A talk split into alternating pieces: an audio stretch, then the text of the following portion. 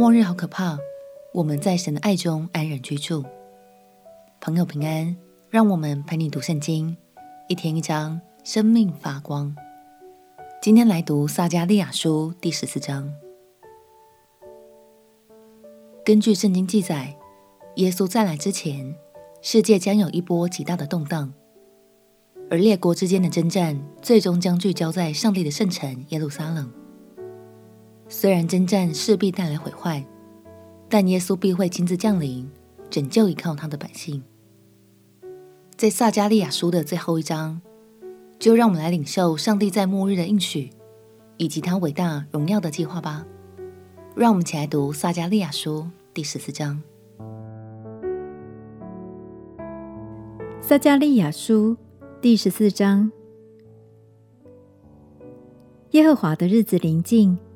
你的财物必被抢掠，在你中间分散，因为我必聚集万国与耶路撒冷征战，城必被攻取，房屋被抢夺，妇女被玷污，城中的民一半被掳去，剩下的民仍在城中，不致剪除。那时，耶和华必出去与那些国征战，好像从前征战一样。那日，他的脚必站在耶路撒冷前面朝东的橄榄山上，这山必从中间分裂，自东至西成为极大的谷。山的一半向北挪移，一半向南挪移。你们要从我山的谷中逃跑，因为山谷必延到亚萨。你们逃跑，必如犹大王乌西雅年间的人逃避大地震一样。耶和华我的神必降临。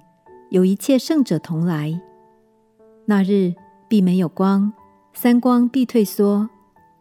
那日必是耶和华所知道的，不是白昼，也不是黑夜，到了晚上才有光明。那日必有活水从耶路撒冷出来，一半往东海流，一半往西海流，冬夏都是如此。耶和华必做全地的王。那日，耶和华必为独一无二的，他的名也是独一无二的。全地从迦巴直到耶路撒冷南方的临门，要变为亚拉巴。耶路撒冷必仍居高位，就是从变雅悯门到第一门之处，又到角门，并从哈南叶楼直到王的酒榨，人必住在其中，不再有咒诅。耶路撒冷人必安然居住。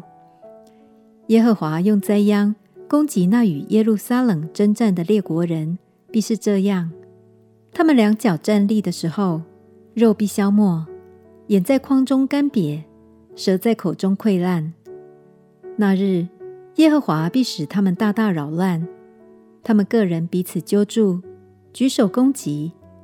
犹大也必在耶路撒冷征战。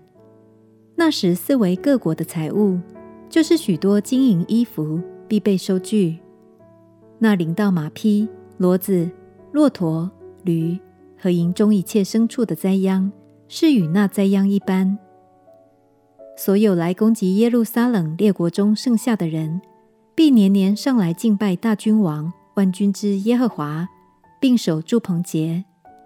地上万族中，凡不上耶路撒冷敬拜大君王万军之耶和华的，必无雨降在他们的地上。埃及族若不上来，雨也不降在他们的地上。凡不上来守住棚节的列国人，耶和华也必用这灾攻击他们。这就是埃及的刑罚和那不上来守住棚节之列国的刑罚。当那日，马的铃铛上。必有归耶和华为圣的这句话。耶和华殿内的锅，必如祭坛前的碗一样。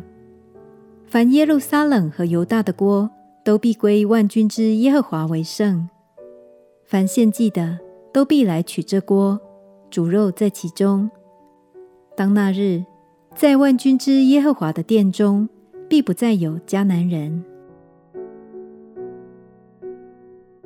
神应许每一位属他的百姓说：“人必住在其中，不再有咒诅。耶路撒冷人必安然居住。当耶稣的国降临，信靠他的百姓都将坦然无惧，得享永恒的平安。亲爱的朋友，愿神的计划与将来的荣耀能成为你心中的盼望，并且大大坚固你倚靠神的心。